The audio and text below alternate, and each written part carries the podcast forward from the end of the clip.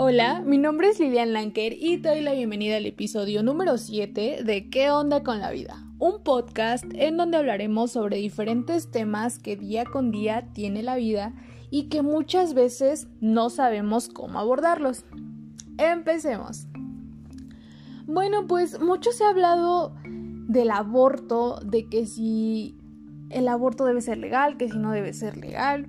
Eh, los dos famosos grupos que hoy se divide, que es los que están a favor del aborto y los pro vida. Quiero aclarar que yo soy una persona que cree firmemente que el aborto debería de ser legal. Sí, no soy pro vida, lo siento, no estoy de acuerdo con los pro vida. Y pues más adelante te voy a dar las razones y el por qué. Y de hecho, si tú eres pro vida y estás escuchando esto, ojalá que te des la oportunidad de abrir tu mente, de escuchar las razones que tenemos los que estamos a favor del aborto y que termines de escuchar el episodio y pues nada. Creo que todos sabemos lo que es el aborto y si no lo sabes pues es la interrupción del embarazo antes de que el feto pueda sobrevivir fuera del útero. Y pues es eso. Pero aquí el gran debate o el gran tema de controversia o más bien la polémica que se ha eh, generado en torno a todo esto es por qué hay personas que están de acuerdo y por qué hay otras personas que no están de acuerdo. Creo que hoy en día algo que es muy claro es que ya hay muchos factores de riesgo eh, entre las mujeres de tener un embarazo no deseado. Creo que cuando éramos pequeñas, o en mi caso cuando yo pues era más joven, ahí me explicaron sobre educación sexual, te explican en la escuela, te, llegan a explicar tus papás los métodos que hay para no tener un embarazo no deseado, eh, los métodos anticonceptivos que ya existían, que eran las pastillas eh, anticonceptivas, los condones, el DIU. De hecho, han avanzado muchísimo y, por ejemplo, ya existe el, famoso implante subtérmico. También existen estas pastillas de emergencia, que es por si tu método anticonceptivo falló, que si se te rompió el condón, o que si, por ejemplo, se te olvidó tomarte la pastilla, eh, tu pastilla anticonceptiva, pues bueno, vas a la farmacia, compras tu pastilla de emergencia, eh, te la tomas, pero de hecho es un es un método de barrera de emergencia. No es para que, no es como tal un método anticonceptivo, es un método de emergencia por si tu método anticonceptivo falló. Pero creo que antes no se veía lo que hoy en día está muy presente ahorita, que es la violación, eh, el abuso de la pareja, porque de hecho hay, hay muchas mujeres que quedan embarazadas porque su pareja, su esposo, su novio abusaron de ellas. O porque la pareja no quiso utilizar un método eh, anticonceptivo, que no se quiso poner un condón, eh, que toda la responsabilidad la dejó en la mujer, porque pasa, o sea, hoy en día siguen habiendo este tipo de cosas de que es que tú eres la mujer, tú eres la que puede quedar embarazada, tú eres la que debes de cuidarte. Y pues es, es triste y lamentable que sigan existiendo este tipo de conductas en muchos hombres. Y no digo que antes no, no existiera, porque si te das cuenta hay muchas mujeres que tenían demasiados hijos. Antes eh, siento que era por la falta de información de métodos anticonceptivos, porque antes también había muchos métodos anticonceptivos. Pero creo que antes se normalizaban muchas conductas que hoy en día ya no se normalizan y que ya no se deberían de normalizar. Y todo esto sigue influyendo hoy en día porque hay tantos casos de abuso, hay tantos casos de que mm, la pareja no se quiere poner un preservativo, no quiere utilizar un método anticonceptivo. ¿Y qué pasa? Pues que tenemos que también lidiar con esto. Lamentablemente en la actualidad, en la sociedad en la que nos desarrollamos, eh, somos muy vulnerables. Eh, corremos muchísimos riesgos de, de ser víctimas de abuso en lo personal. Fue una persona que sufrió de un abuso sexual. Eh, y son cosas que te marcan, son cosas que te hacen cambiar de, de perspectiva, te hacen cambiar los pensamientos. Y afortunadamente eh, fue una persona que no sufrió de un embarazo no deseado por ese abuso, que claramente estuvo en riesgo, es evidente, que afortunadamente no le sucedió ese, ese embarazo no deseado, pero estado en otras situaciones. Eh, y esa, esa misma situación también me llevó a pensar y a ser empática con las demás mujeres de decir, ok, fui afortunada porque no quedé embarazada de mi violador, pero ¿qué pasa con las mujeres que quedan embarazadas de la persona que abusa de ellas?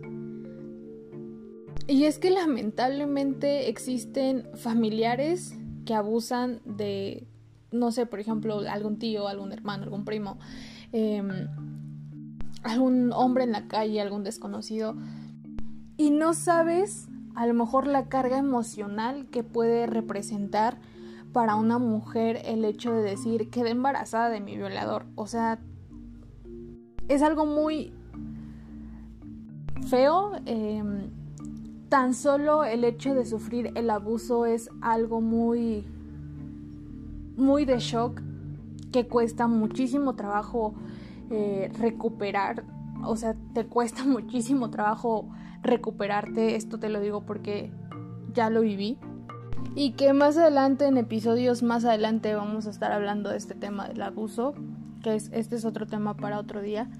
Pero que es algo que influye mucho en esta cuestión del aborto. Imagínate que que ojalá que no que nunca te llegue a pasar, pero que alguna amiga, algún algún familiar le llegue a ocurrir esto y quede embarazada. Eh, yo sé que muchos van a decir, es que el bebé no tiene la culpa, es que el niño o la niña no tiene la culpa. Yo sé que posiblemente no, y más bien no, pero ponte a pensar en la carga emocional que debe ser para la mamá porque es es horrible, o sea, una violación es horrible y y luego imagínate que de esa violación salga un bebé. Hay muchas mujeres que sí aman y cuidan a sus bebés y todo, pese a que fueron producto de un abuso, pero hay otras mujeres que no pueden y no las juzgo de verdad. Pero es que cada quien tiene una forma de ser diferente, cada persona es diferente y cada persona debería ser libre de poder escoger sobre su cuerpo, de decir, sabes que yo quiero ser mamá o sabes que no, no quiero ser mamá.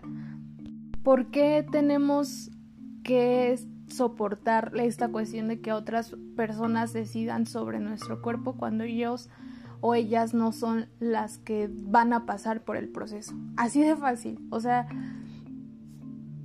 no es como que, por ejemplo, yo voy a quedar embarazada y yo, o sea, un ejemplo así, yo quedo embarazada y yo no quiero tener em, al bebé y viene una o un provida y me dice, ay, es que debes de tenerlo, ese bebé no tiene la culpa.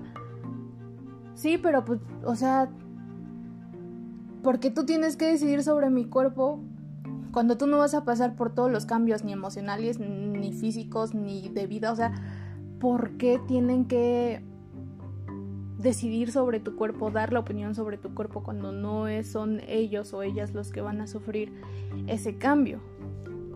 Y es que en realidad esto de que es que el bebé no tiene la culpa, o sea, a ver, les voy a dejar bien en claro también esto de lo de que si es asesinato, que si no es asesinato.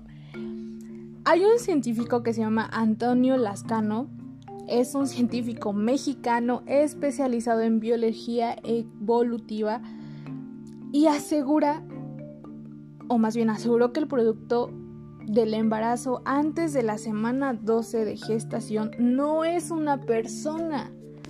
Y sabemos que lo más conveniente en un aborto es, o sea, para que no sea de alto riesgo para la madre, o más bien es madre porque todavía no es un bebé, para la mujer es hacerlo antes de los tres meses. Porque pasados los tres meses sí puede haber un mayor riesgo y de hecho no es conveniente abortarlo, eh, hacer un aborto después de los tres meses porque ya es muy riesgoso. Entonces, de verdad, para todos los pro vida que dicen, es que estás asesinando a tu bebé, es que estás, eres una asesina, estás matando. No, o sea, no, güey, no. Todavía no se le considera una persona, no es una persona. o sea, olvídense los pro vida, por favor, de decir que son una persona, que estás matando a una persona. No. Y es que de verdad, en el siglo en que vivimos, en el año en que vivimos, es de verdad estúpido. A mí se me hace algo estúpido que sigamos debatiendo por algo que debería de ser legal. Porque, por ejemplo, hay otros países en donde sí es legal el aborto, por ejemplo, en Canadá, en Estados Unidos, en Argentina, en Uruguay, en los países de la antigua órbita soviética, Asia Oriental y casi toda Europa, excepto Polonia, Reino Unido, Malta y los microestados. Y de hecho me puse a investigar como en los estados que es legal aquí en México y es en Ciudad de México y en Oaxaca. En el 2007 se despenalizó el aborto en la Ciudad de México y en Oaxaca fue hasta el año 2019. Esto eh, según Forbes México. Disculpa mi dislexia, a veces me trabo muchísimo. Pero los demás estados, ¿qué? O sea, no creas que nada más te vine a hablar así de que es que el aborto debería ser legal y no tengo ninguno. O sea, no, me puse a investigar realmente. Y sí hay estados en donde es legal si, si es producto de una violación, em, si fue un aborto involuntario, eh, si hay riesgo para la mamá. De hecho, no es mamá porque todavía no eh, es un bebé más bien aquí debería ser para la mujer, si representa para la mujer em, un riesgo en su salud. Pero hay otros estados en que no. O sea, hay otros estados aquí en México en que no, en que de hecho eh, pueden llegar a penalizar a la, mujer con eh, meses o años de cárcel, con multas. Y es, es algo realmente tonto realmente, realmente es estúpido. De hecho, la OMS, según la OMS, hay 121 millones de embarazos no deseados al año. O sea, imagínate cuántos son. Y aquí, aquí, hay, aquí hay un punto de controversia también, porque hay muchos pro vida que dicen es que el, o hay muchas personas que dicen es que el, este, el aborto no debería ser para todas y que esto y que lo otro sí yo aquí tengo un punto que digo sí el aborto debería ser em, legal para todas las personas pero también hay que considerar las mujeres que de plano es de que se embarazan y se embarazan a cada rato, nada más porque no quieren ocupar un método anticonceptivo. Porque hay alguna situación de que, ay, es que ya me voy a bajar mi novio y me voy a embarazar, pero después me abandonó y ya no lo quiero tener. No, o sea, también hay que ser conscientes con, con las decisiones que tomamos y hay que ser empáticos también tratar de ser empáticos con todos, porque muchas veces eh, yo he encontrado y he conocido a muchachas que están embarazadas que no quisieron abortar por miedo a, a, morir o lo que dijera la sociedad o lo que diga la religión, porque, o sea, también está hoy en día mucho de que la religión, de que es que Dios te va a castigar y es que esto y es que el otro y es que ya, de verdad, o sea, díjense tantas jaladas, de verdad. No sabes qué le pudo haber pasado a la persona si su pareja no se quiso cuidar. eh, si abusaron de ella su propia pareja o otra persona. O sea, hay que tratar de ser empáticos y hay que tratar de ser conscientes no solamente con las situaciones que se viven del abuso, eh, de la violencia eh, intrafamiliar, o sea, hay, muchas cosas que a lo mejor los provida o sin etiquetarlos, porque estoy segura que, que, también se ofenden.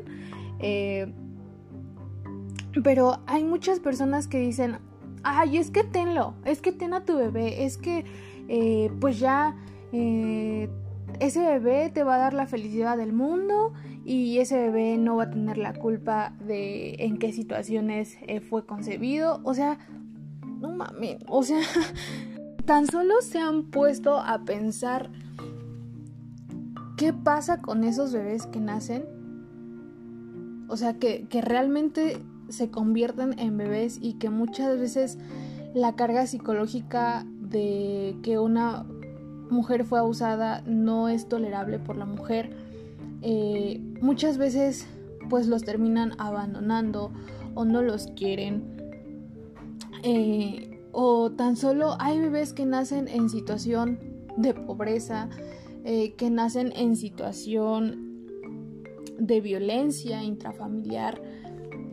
Y es que hay, o sea, los datos existen y por ejemplo, los niños de los orfanatos tan solo, o sea, hay más de 29 millones de niños, de niñas y adolescentes que viven en orfanatos o en albergues y cerca de 5 millones de niños mexicanos están en riesgo de perder el cuidado de sus familias por causas como pobreza, adicciones, violencia, intrafamiliar y procesos judiciales.